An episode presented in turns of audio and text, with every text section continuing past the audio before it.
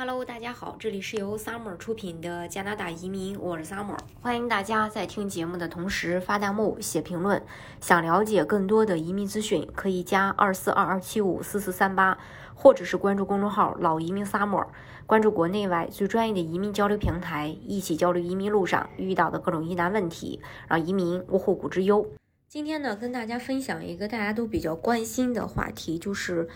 呃，如果说你移民加拿大以后，你在国内的退休退休养老金会不会受到影响？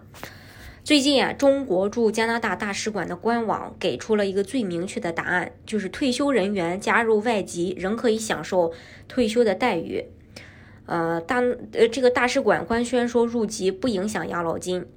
前不久，为了进一步去提升中国领事 APP 用户体验和办理时效，驻加拿大使馆汇总了一些在使用过程中常见的问题解答。其中有一条是关于养老金资格认证的功能说明，引发了很多网友的热议。在养老金认证功能的解释中，大使馆明确对加入加拿大籍后是否具备养老。呃，养老金领取资格给出了一个解释，就是说，根据规定，退休人员加入外籍后仍可以享受相关的退休待遇。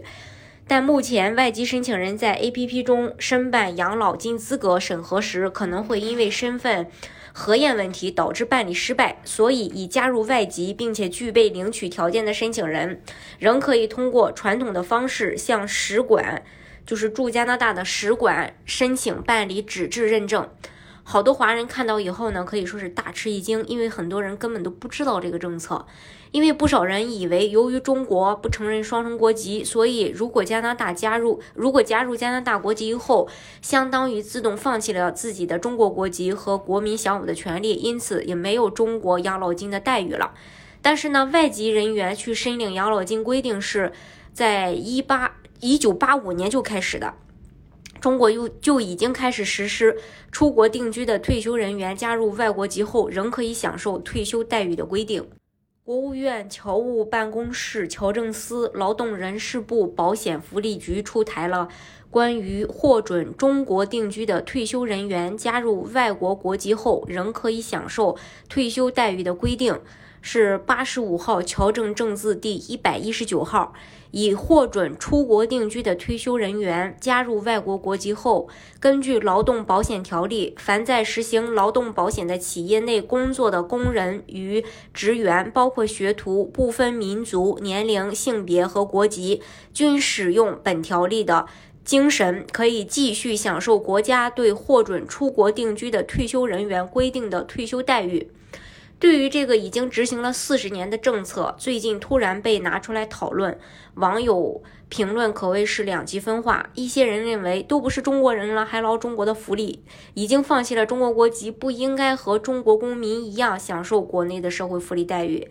另一些则认为，上了一辈子班，养老金是我自己交的，就算换国籍也得拿。不过无论如何，这一个政策对于海外华人来说，其实是保障了退休人群的权利，在一定程度上解决了父母移民的后顾之忧。那么，如何让身在国内的父母、祖父母申请移民加拿大？加拿大呢，也早已经为大家铺好了路，就是做加拿大这个父母团聚担保移民。呃，当然，这个能不能担保，还是需要看大家的一些。呃，收入情况，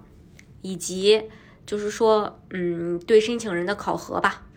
啊，担保人必须是加拿大的公民和永久居民，担保人年龄必须在十八岁以上，担保人必须连续三年达到要求及加拿大家庭最低收入的一点三倍。如果申请人居住在魁北克，那么只需要一年的报税记录。担保人需要签署协议，同意并保证会为被担保人提供至少二十年的经济支持。